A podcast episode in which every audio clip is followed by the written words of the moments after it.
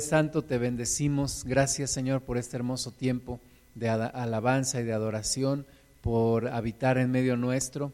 Gracias, Señor, por la oportunidad de conocerte más y más y de alabarte. Señor, que nuestro corazón ahora esté preparado para tu palabra, que tú siembres en nosotros tu palabra y que ésta produzca el efecto que tú quieres en nosotros, Señor. Reprendemos toda distracción en el nombre de Jesús, toda incredulidad, la echamos fuera y desatamos entendimiento, atención y, Señor, que tu Espíritu Santo vivifique en nosotros tu palabra para gloria de tu nombre, en el nombre de Jesús. Amén. Vamos al libro de Isaías, capítulo 6, versículo, a partir del versículo 1, vamos a leer los primeros versículos del 1 al 4. Dice, en el año que murió el rey Usías, vi yo al Señor sentado sobre un trono alto y sublime, y sus faldas llenaban el templo.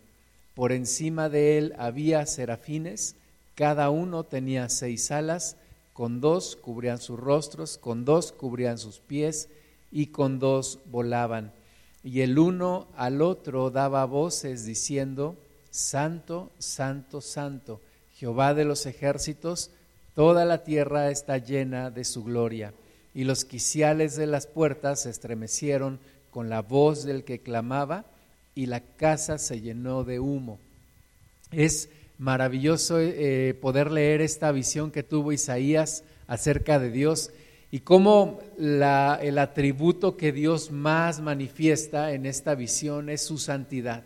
No manifiesta su poder, no manifiesta su grandeza en, este, en este en esta visión, pero lo que más manifiesta es su santidad, porque dice que aún los ángeles que estaban ahí no, no podían observar al Señor directamente y cubrían sus ojos, cubrían sus pies y volaban, pero daban voces, decían, Santo, Santo, Santo.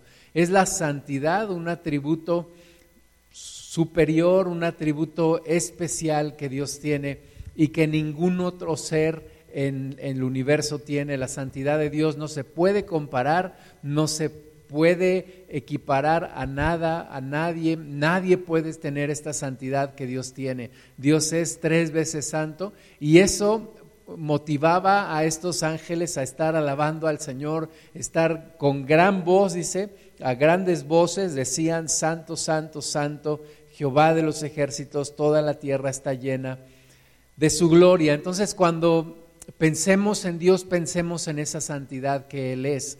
Dios no tiene ninguna contaminación, Dios no tiene, dice la Biblia, ninguna sombra de variación, Él es santo, Él no puede ser tentado ni, ni tienta a nadie, dice también la Biblia.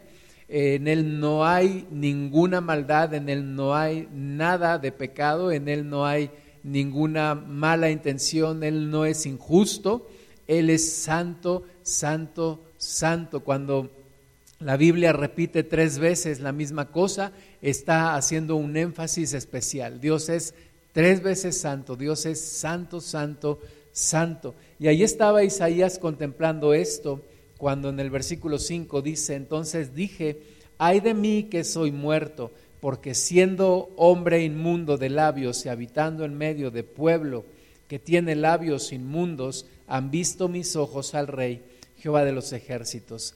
Y cómo necesitamos nosotros una visión como la que tuvo Isaías, porque nos estamos acostumbrando a la maldad, a la perversión, a lo que hay a nuestro alrededor. Nos comparamos con la gente a nuestro alrededor y decimos, yo no soy tan malo como ella o como él, yo no soy tan pecador como tal persona. Comparamos nuestra, nuestro nivel de santidad con la, el nivel de perversión del mundo, pero con quien debemos de compararnos es con Dios y comparar nuestra condición espiritual con la santidad de Dios, de un Dios que es tres veces santo. Y es lo que hizo Isaías. Isaías dijo, yo soy pecador, vivo en un pueblo pecador y estoy observando, estoy viendo la santidad de Dios. Así que hubo una gran preocupación en Isaías y dijo, Ay, soy muerto, sintió morirse, sintió que en ese momento iba a caer fulminado por la santidad de Dios, pero cuando Dios busca a alguien, normalmente es para, no para no para juicio primeramente, ahora estamos en un tiempo de gracia, pero lo busca para una transformación y una obra en esa persona. Versículo 6 dice Isaías 6, y voló hacia mí uno de los serafines, teniendo en su mano un carbón encendido, tomado del altar con unas tenazas, y tocando con él sobre mi boca, dijo, He aquí que esto tocó tus labios y es quitada tu culpa y limpio tu pecado. Después oí la voz del Señor que decía, ¿a quién enviaré y quién irá por nosotros? Entonces respondí yo, heme aquí, envíame a mí.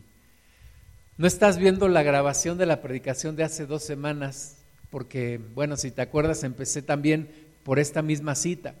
Pero hoy quisiera que reflexionemos acerca de la santidad de Dios y de nuestra condición como hombres y mujeres, de nuestra condición y compararla con la santidad de nuestro Dios.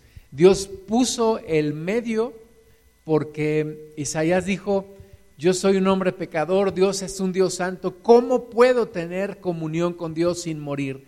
Y Dios puso la forma, Dios puso el medio, Dios puso el puente para que nosotros en nuestra condición de pecado podamos tener comunión con un Dios que es tres veces santo.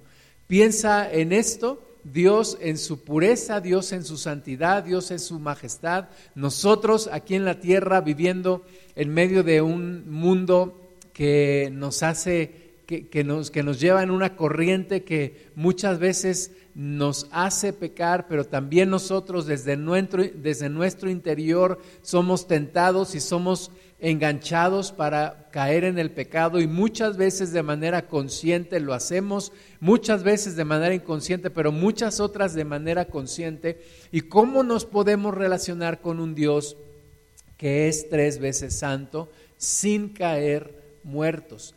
Ya vimos un poco acerca de la santidad de Dios, veamos ahora un poco acerca de la condición del hombre. Allá en Romanos capítulo 1, versículo 18, dice, porque la ira de Dios se revela desde el cielo contra toda impiedad e injusticia de los hombres que detienen con injusticia la verdad, porque lo que de Dios se conoce les es manifiesto, pues Dios se lo manifestó, porque las cosas invisibles de Él, su eterno poder y deidad se hacen claramente visibles desde la creación del mundo, siendo entendidas por medio de las cosas hechas, de modo que no tienen excusa. Pues habiendo conocido a Dios, no le glorificaron como a Dios, ni le dieron gracias, sino que se envanecieron en sus razonamientos y su necio corazón fue entenebrecido.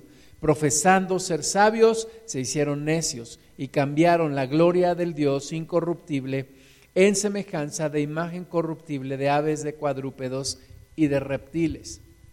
Estábamos hace un momento cantando ese canto que habla sobre la creación, cómo Dios con, su, con el poder de su palabra creó todas las cosas. Y en ese, en ese momento, dice la Biblia, en el sexto día creó al hombre. Y el hombre tenía comunión con Dios, el hombre no conocía pecado, el hombre era limpio en su mente y en su conciencia y en su corazón. Había una unidad entre Dios y el hombre. Sin embargo, tiempo después de ese día, el hombre decidió pecar, el hombre decidió comer del árbol del conocimiento del bien y del mal. Y la Biblia dice que por esa desobediencia entró el pecado en el hombre y entró la muerte, no solamente en, ese primer matrimonio en Adán y Eva, sino en toda la humanidad. A partir de ese momento fue como, como una especie de, de virus también que se transmitió a toda la humanidad de manera inmediata y de manera inmediata toda la humanidad quedó separada de Dios. Entonces ahí hubo una ruptura, hubo una división, hubo una, una separación entre Dios y el hombre. Dios continuó con su camino de santidad, Dios continuó con su carácter, con sus atributos de santidad, pero el hombre empezó en una carrera de descomposición. Y así como Adán eh, y Eva violaron el primer mandamiento de amar a Dios, eh, su hijo Caín mató a su hermano Abel, violó el primero y el segundo mandamiento. Y así una serie de descomposición de nuestra vida en donde vamos cada vez siendo más perversos, cada vez siendo más reprobados en nuestra mente y en nuestro corazón. Y entonces hay una separación entre lo que es la santidad de Dios y lo que es la condición del hombre cada vez más vemos una separación, cada vez más el hombre en su carrera desenfrenada de seguir pecando, de seguir pervirtiendo, eh, las cosas van de mal en peor, vamos viendo cómo todo se va descomponiendo.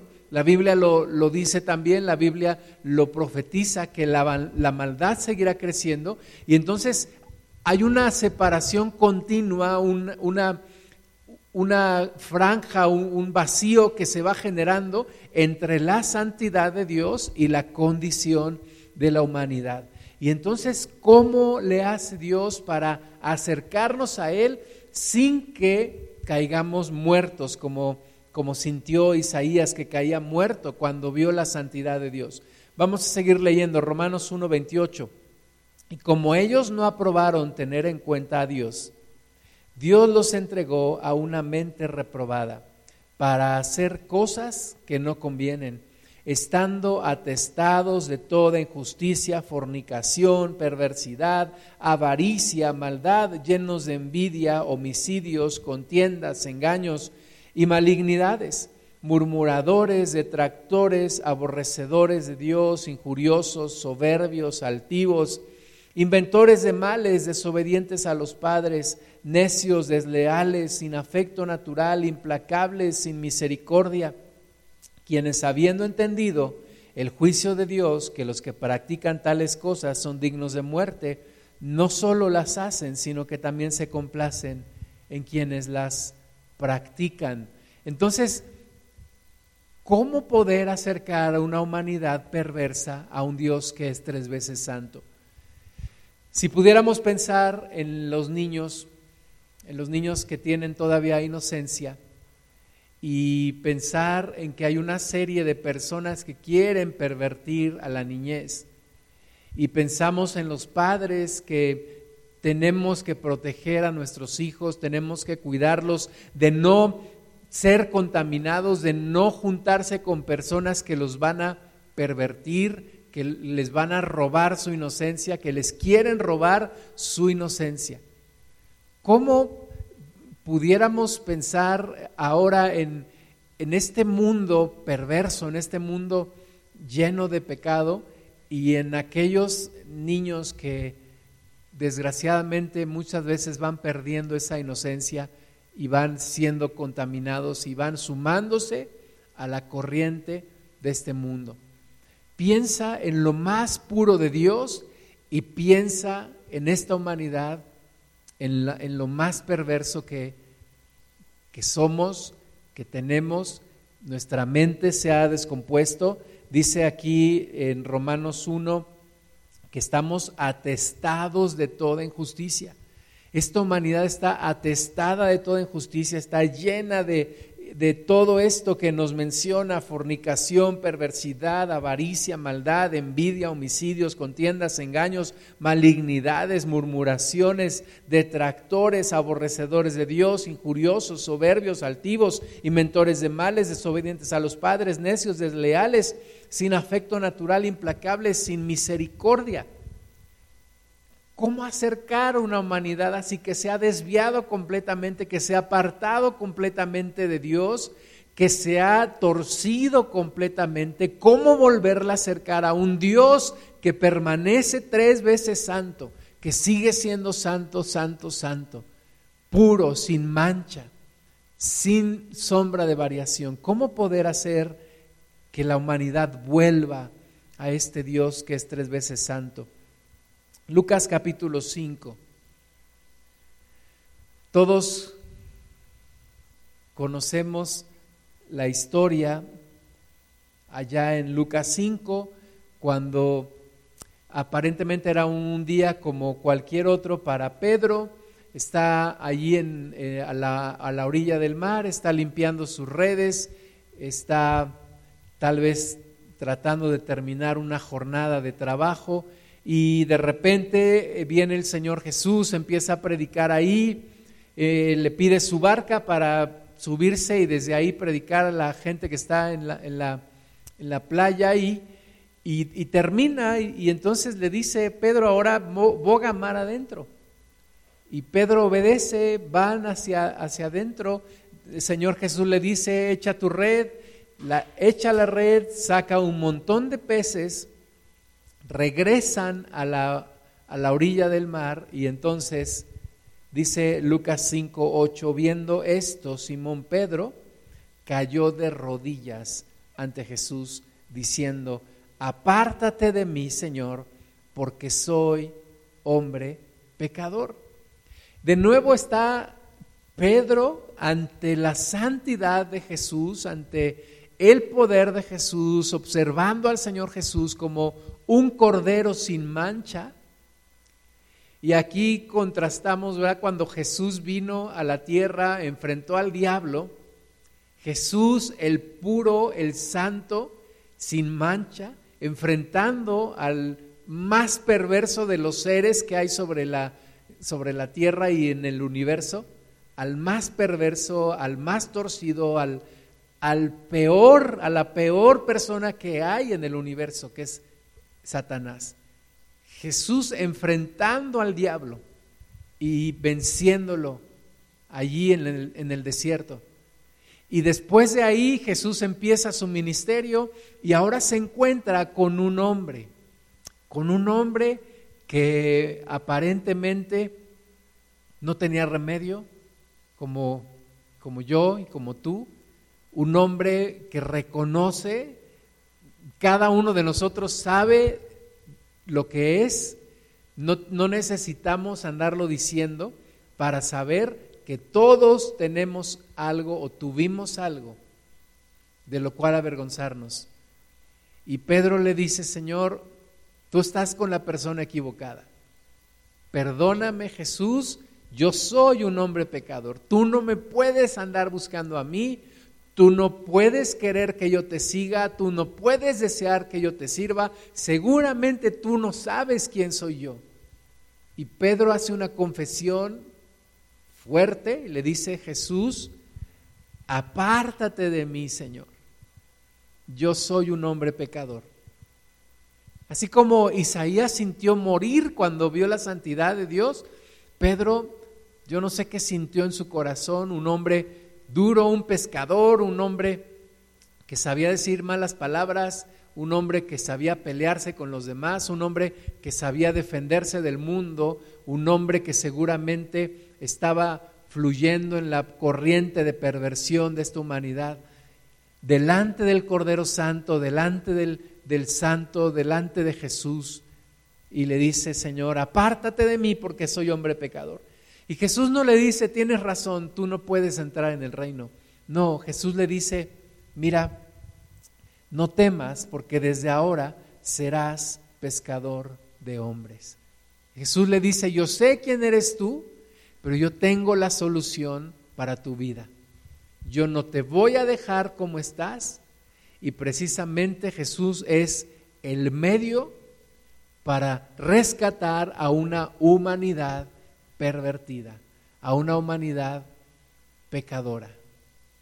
Cuando yo tenía tal vez como 10 años, yo tenía un amigo en la primaria que era más grande que yo, tal vez unos cuatro años más grande, y una ocasión este amigo fue a mi casa y le dijo a, mi mamá, deje, deje a Gustavo ir a mi casa, incluso déjelo que se quede a dormir en mi casa. Y mi mamá no me dejó. Y este muchacho dijo, tu mamá va a pensar que yo te voy a pervertir. Y yo dije, ¿qué es eso? ¿Qué significa eso? ¿Verdad? No pasaron, no pasó mucho tiempo después de que yo supiera qué es la perversión, qué tipo de cosas hay en este mundo y yo mismo contaminarme con toda la perversión de este mundo. Pero Jesús viene a nuestra vida y lo primero que nos hace su santidad es reconocer nuestra condición. Reconocer nuestra condición, venir delante de Dios y confesarle a Jesús como lo hizo Pedro, Señor, yo soy un hombre pecador. Y en ese momento Dios dice, ese es el punto de partida. Ahí es donde podemos empezar a cambiar tu vida.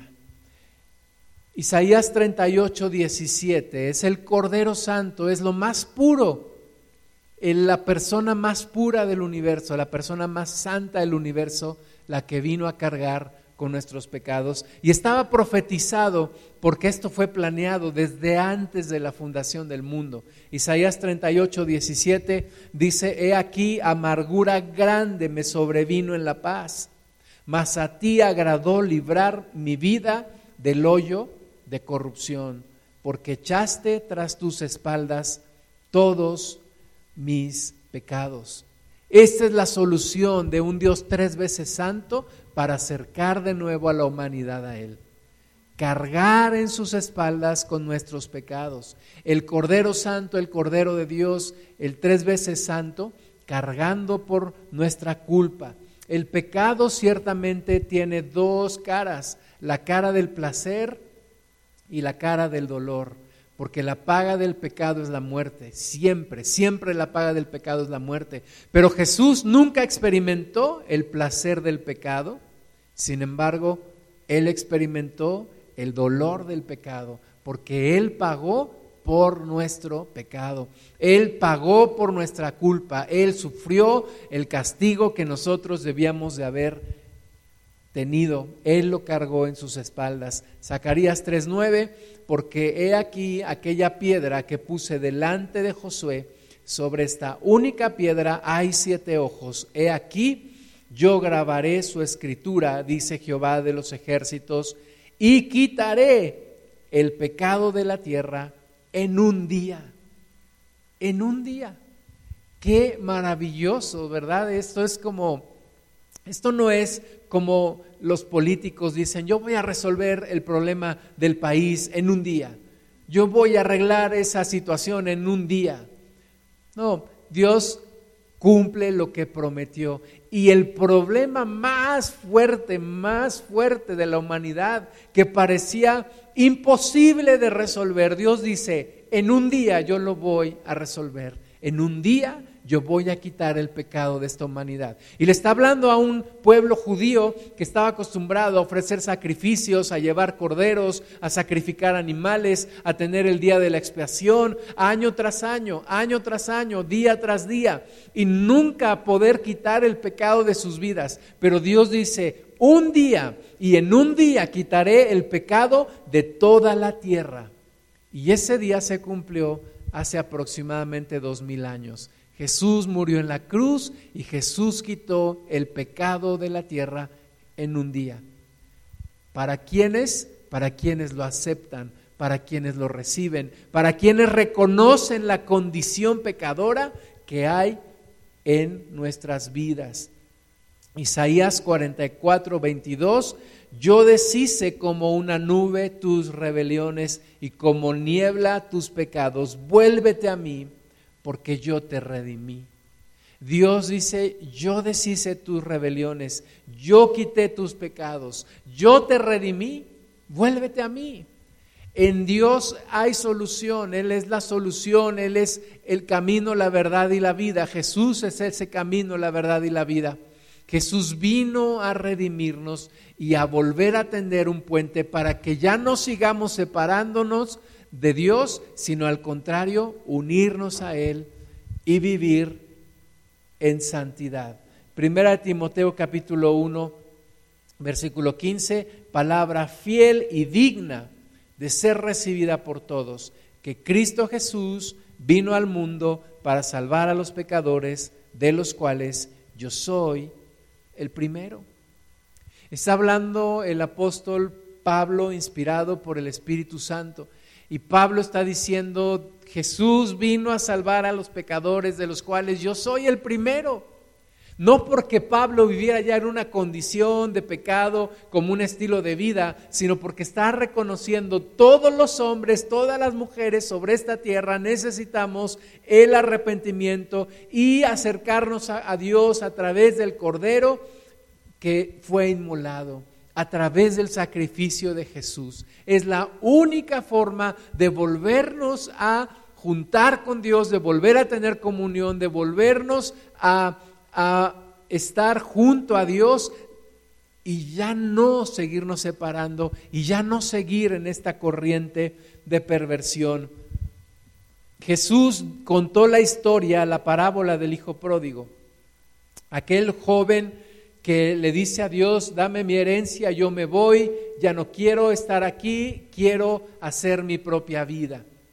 Y él se va, el padre le da la herencia, él se va, lo malgasta todo, vive en pecado, vive en el completo reventón, en la completa depravación, no nos da detalles el Señor Jesús acerca de lo que vivió ese muchacho, pero un día se le acabó el dinero, y un día empezó a sufrir la pobreza y un día empezó a sufrir el hambre y tuvo que buscar el trabajo más denigrante que pudiera existir para un judío que era el cuidar cerdos y estaba cuidando los cerdos y aún deseaba comer la comida de los cerdos. Imagínate si de por sí los cerdos eran animales repugnantes para un judío, imagínate este en qué nivel había caído que no solamente deseaba eh, trabajar con los cerdos, sino deseaba comer la comida que comían los cerdos. Y entonces volvió en sí.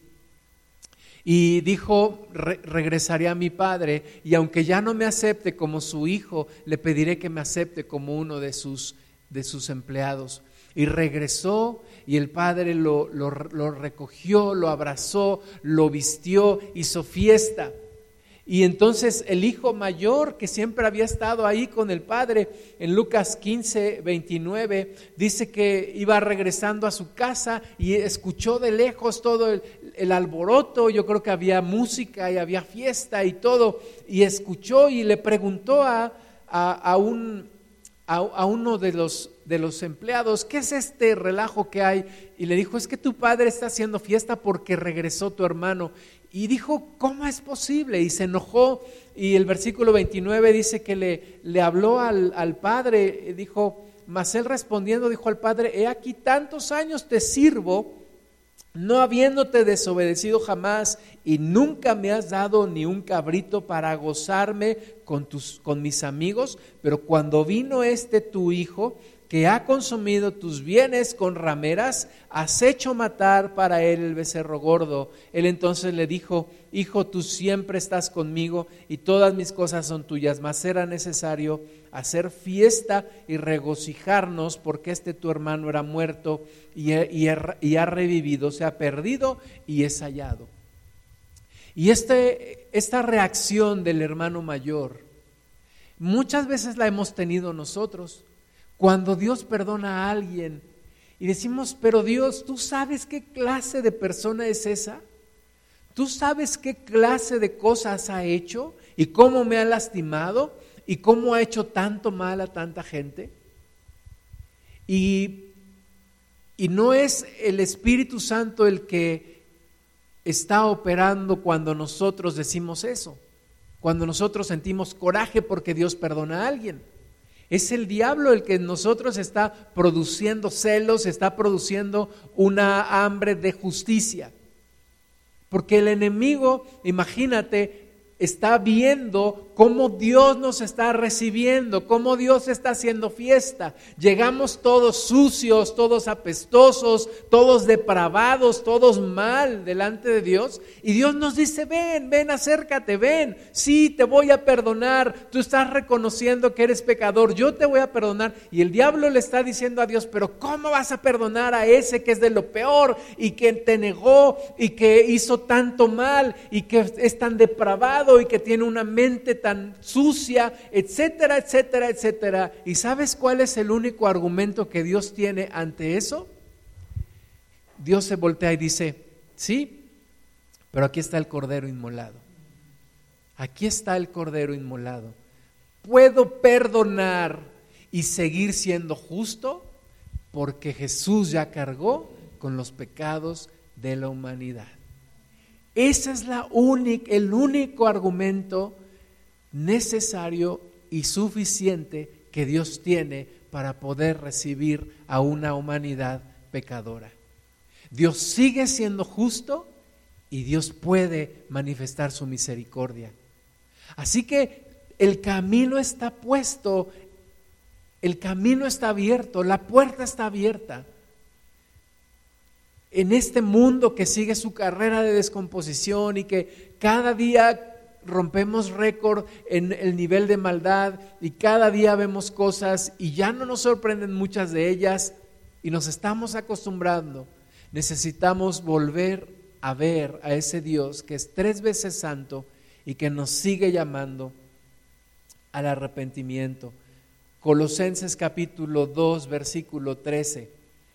Y a vosotros, estando muertos en pecados y en la incircuncisión de vuestra carne, os dio vida juntamente con él, perdonándoos todos los pecados, anulando el acta de los decretos que había contra nosotros, que nos era contraria, quitándola de en medio y clavándola en la cruz, y despojando a los principados y a las potestades, los exhibió públicamente triunfando sobre ellos en la cruz. Es Jesús el Cordero Santo, el Cordero de Dios, el hombre perfecto, sin mancha, sin contaminación, que se entregó por nosotros los pervertidos, los pecadores, los contaminados, los sucios, los apartados de Dios. Es Jesús el Cordero Santo, es Jesús el Santo de Dios el ungido de Dios, el puro, el magnífico Jesús. No encuentro palabras para describirlo. Él se ofreció en sacrificio y dice aquí, por Él fuimos perdonados de todos nuestros pecados y se anuló el acta de los decretos que había en nuestra contra y el, el Señor Jesús exhibió al diablo públicamente y triunfó sobre los demonios en la cruz. Es el bien el que triunfa sobre el mal. En un mundo en donde, en donde todos los días escuchamos historias en donde los malos se salen con la suya, tenemos que recordar esto. El bien triunfa sobre el mal. Jesús ya triunfó sobre los demonios. Si quieres estar del lado de los ganadores, tienes que estar del lado de Jesús, porque los demás ya fueron exhibidos, ya fueron derrotados.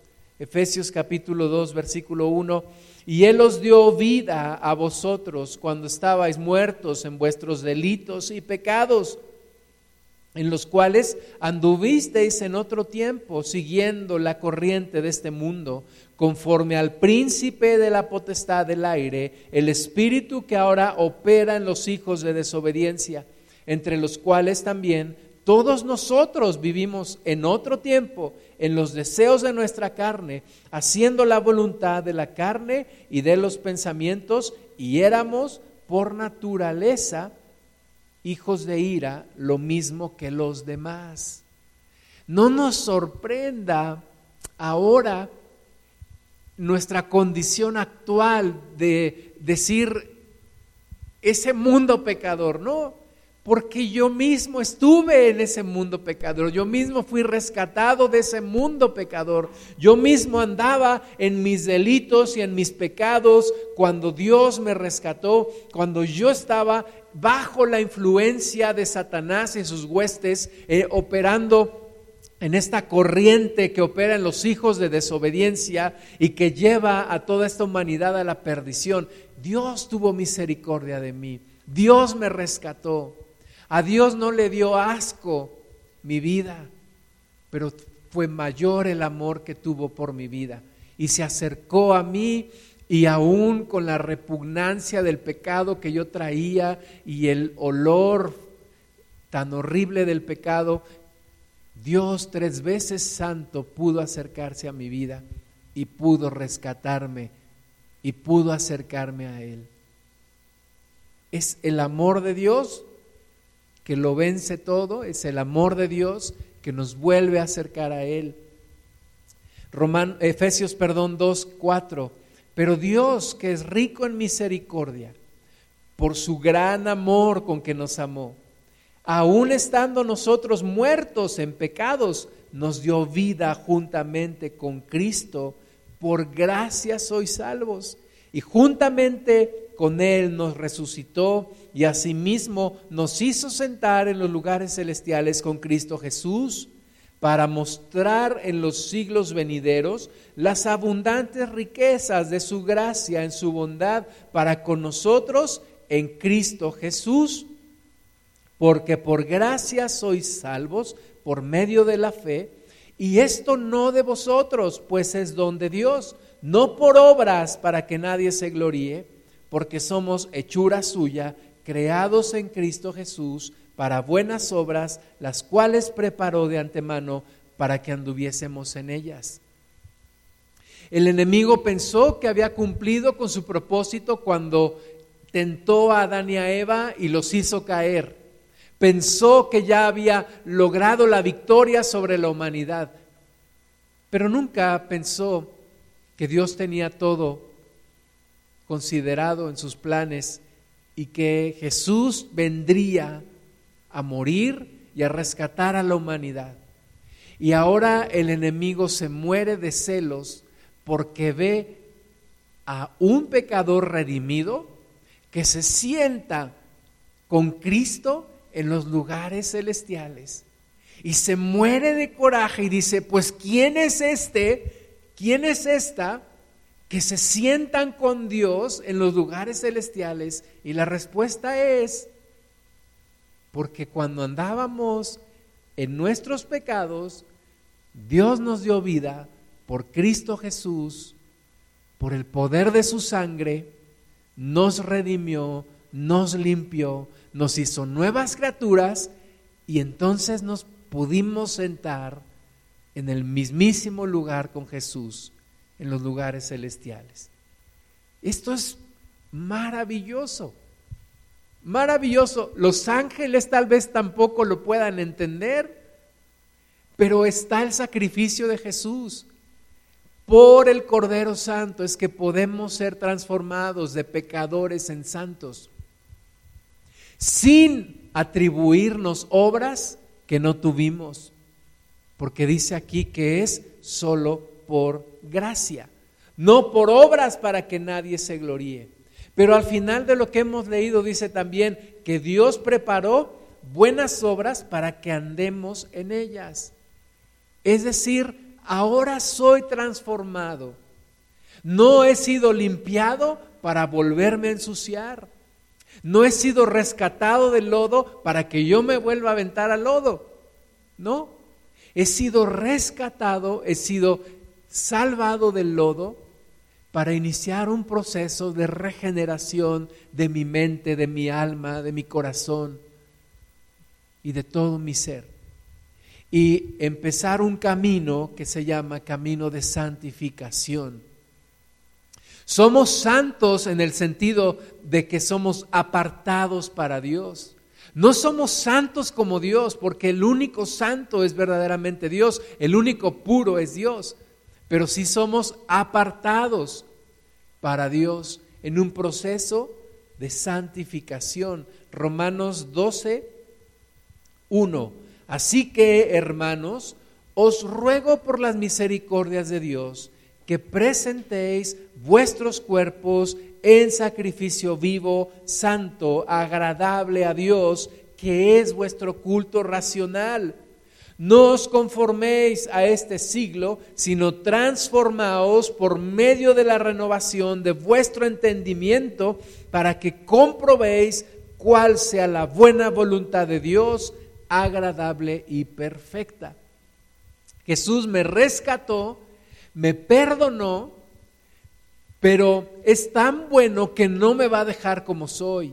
Es tan bueno y su plan es tan perfecto que no me va a dejar seguir en el pecado. Inicia un proceso de renovación, un proceso de transformación de mi entendimiento, en donde mi alma es regenerada, en donde voy apartándome cada vez más del pecado, en donde voy desaprendiendo en lo que yo aprendí en el mundo, que era el el pecar, el darle rienda suelta a mi carne. Yo voy aprendiendo en el Espíritu Santo que opera en mí, voy aprendiendo a apartarme para Dios, voy aprendiendo a, santificarme para Dios, para presentarme un día delante del que es tres veces santo.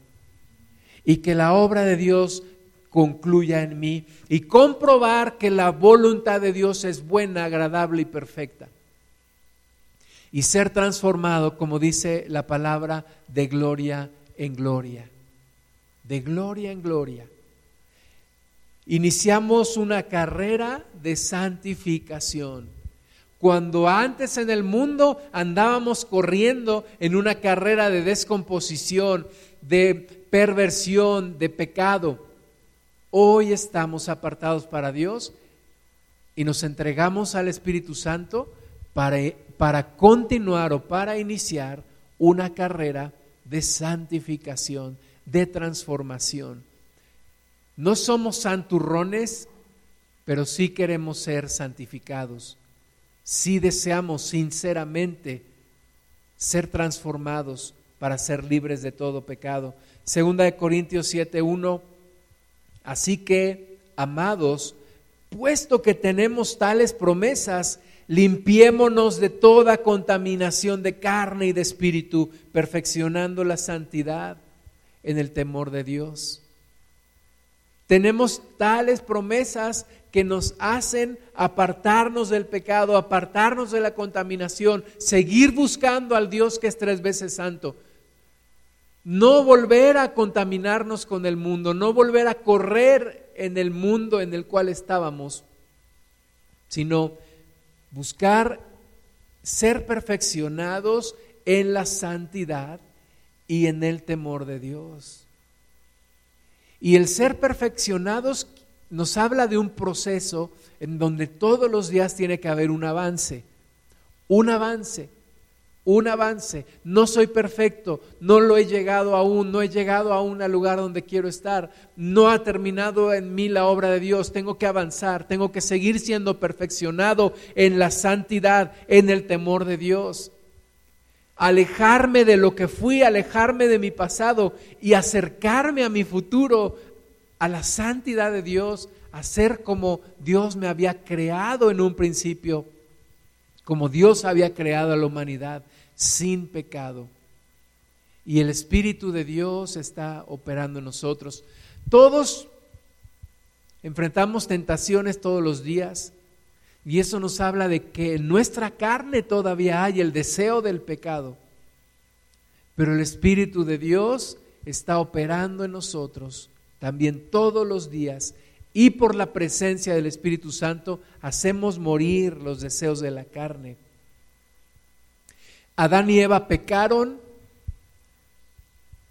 y en su estado original no conocían lo que era el pecado. Nosotros ahora vamos contracorriente porque sabemos lo que es el pecado, mas no sabemos lo que es vivir sin conocer el mal, como un día Adán y Eva sí pudieron vivir. Vivieron sin conocer lo que era el mal, solo conocían lo que era el bien.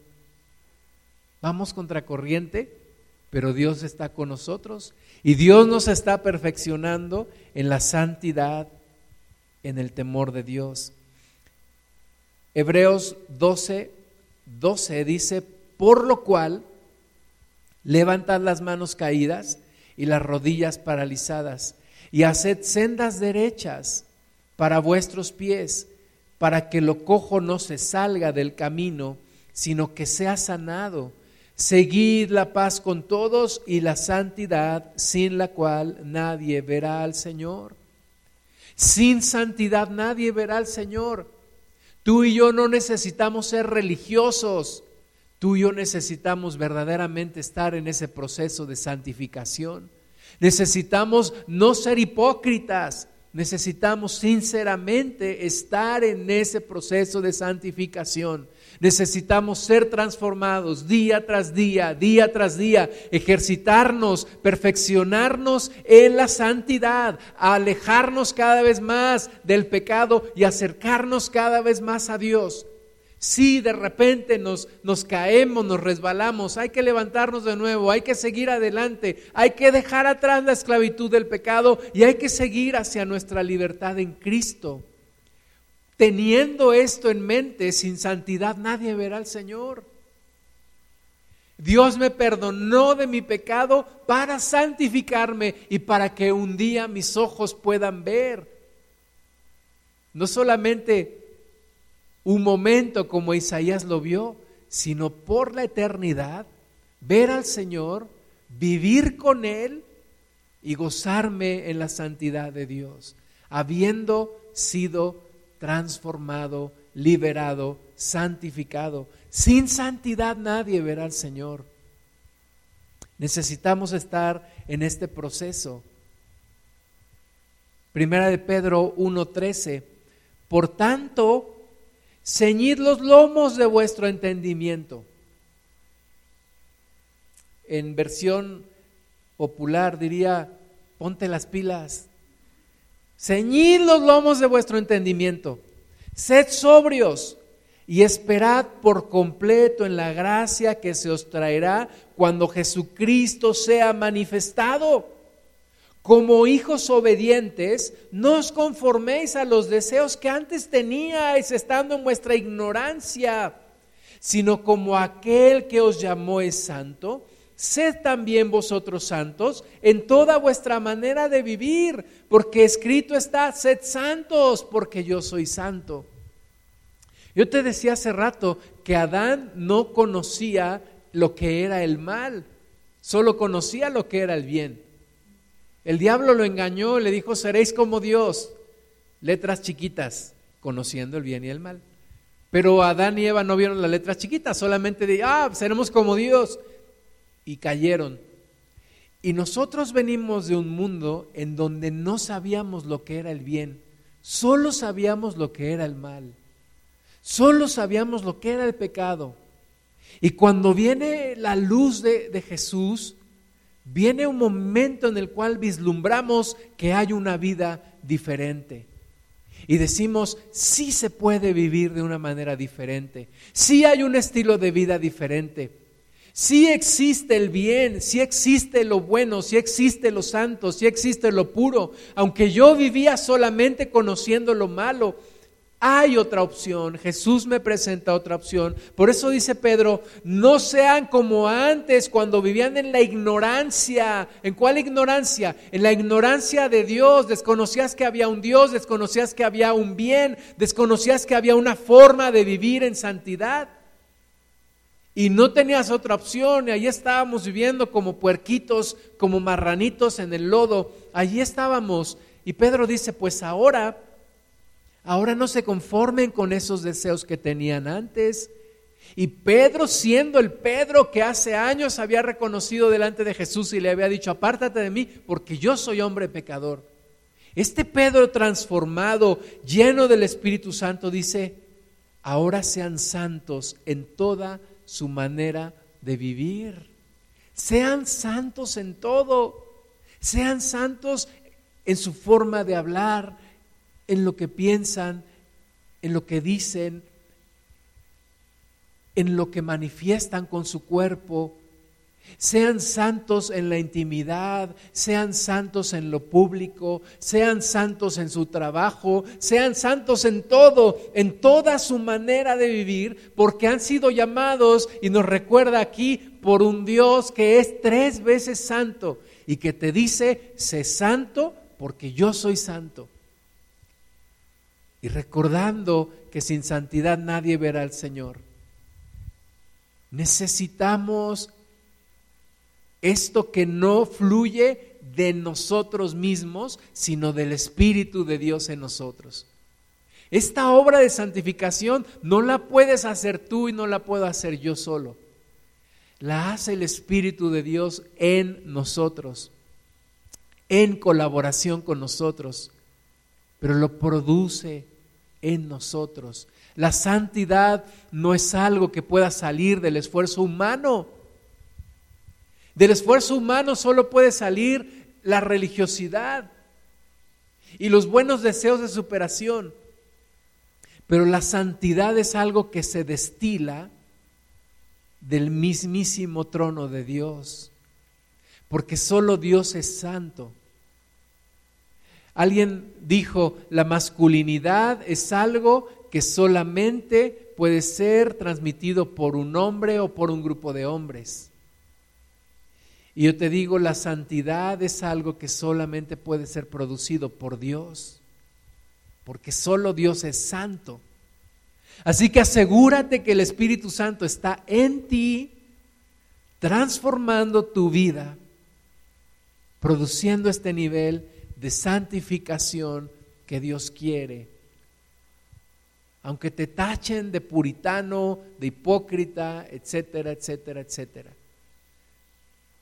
No vamos a ser gente religiosa, pero sí gente que fluye en este camino de santidad y que se aparta, se aparta del mundo por voluntad propia. Como Job dijo, hice pacto con mis ojos, ¿cómo pues había yo de mirar a una virgen?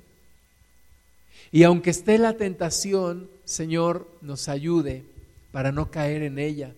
Primera de Pedro 1:17, y si invocáis por Padre aquel que sin acepción de personas juzga según la obra de cada uno, conducíos en temor todo el tiempo de vuestra peregrinación, sabiendo que fuisteis rescatados de vuestra vana manera de vivir la cual recibisteis de vuestros padres no con cosas corruptibles como oro o plata, sino con la sangre preciosa de Cristo, como de un cordero sin mancha y sin contaminación, ya destinado desde antes de la fundación del mundo, pero manifestado en los postreros tiempos por amor de vosotros y mediante el cual creéis en Dios, quien le resucitó de los muertos y le ha dado gloria para que vuestra fe y esperanza sean en Dios.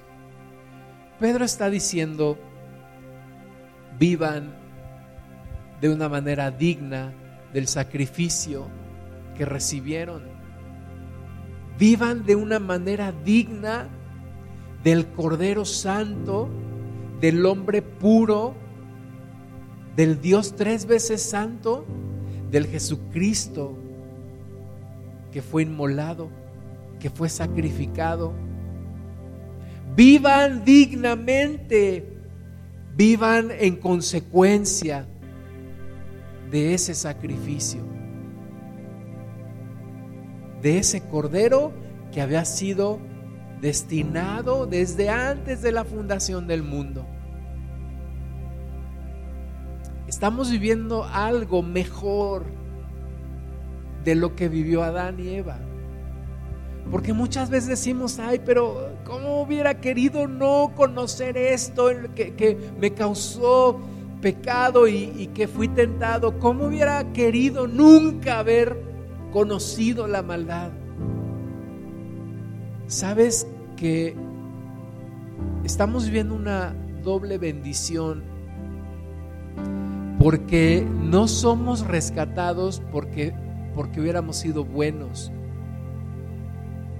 sino recibimos de tal manera la porción de Dios, de su amor, que siendo malos, el Cordero Santo se ofreció por nosotros. Y siendo malos, Dios nos dio otra oportunidad. La oportunidad de cambiar, la oportunidad de estar con Él, la oportunidad de decir, ya conoces lo malo, ahora te muestro este camino, escoge tú. Y si escoges el camino bueno, Dios dice, yo te voy a ayudar, yo voy a estar contigo y yo te voy a santificar. Así que levanta tus manos y decide qué camino quieres caminar. Yo deseo caminar en tus caminos, Señor. Yo deseo seguir siendo santificado. Perdóname. Perdóname porque he fallado. Perdóname porque te he quedado mal muchas veces, Señor.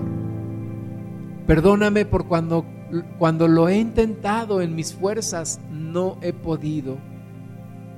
Perdóname cuando he pecado por ignorancia y perdóname cuando he pecado con toda premeditación.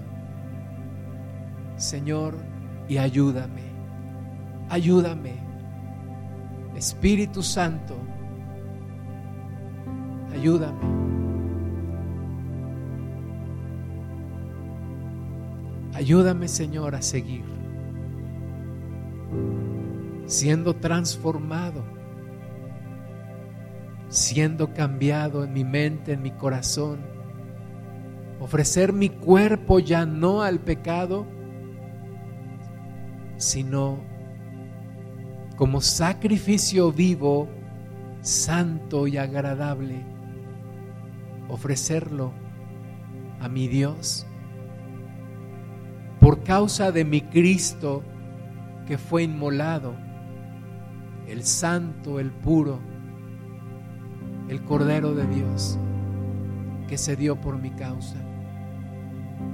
Gracias Señor, porque aún estando en mis delitos y en mis pecados, tú me miraste, me redimiste, me pusiste nombre, me perdonaste, me limpiaste, me recogiste y como aquel padre, me abrazaste, mandaste poner vestidos nuevos, poner anillo en mi mano, hiciste fiesta. Y hoy te digo, Señor, que ya no quiero nunca apartarme de ti, que ya no quiero nunca volver a lo que fui, sino que deseo ser transformado por el poder de tu Espíritu Santo. Produce en mí, Señor, esa santidad sin la cual nadie verá al Señor.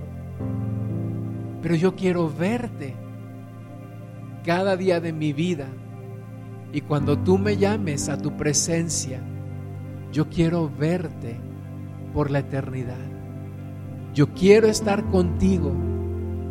Yo he vivido lo que es el pecado yo sé lo que es la oscuridad y ahora gracias a ti conozco lo que es la luz.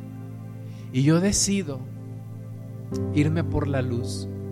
Yo decido el camino de Cristo. Conocí el camino del diablo y hoy conozco el camino de Cristo. Y yo decido irme por tu camino, Jesús. Transfórmame, cámbiame, ayúdame y recibe la gloria. Jesús, porque tú fuiste inmolado, porque tú fuiste sacrificado por nosotros. Te alabamos, te bendecimos en tu nombre, Jesús.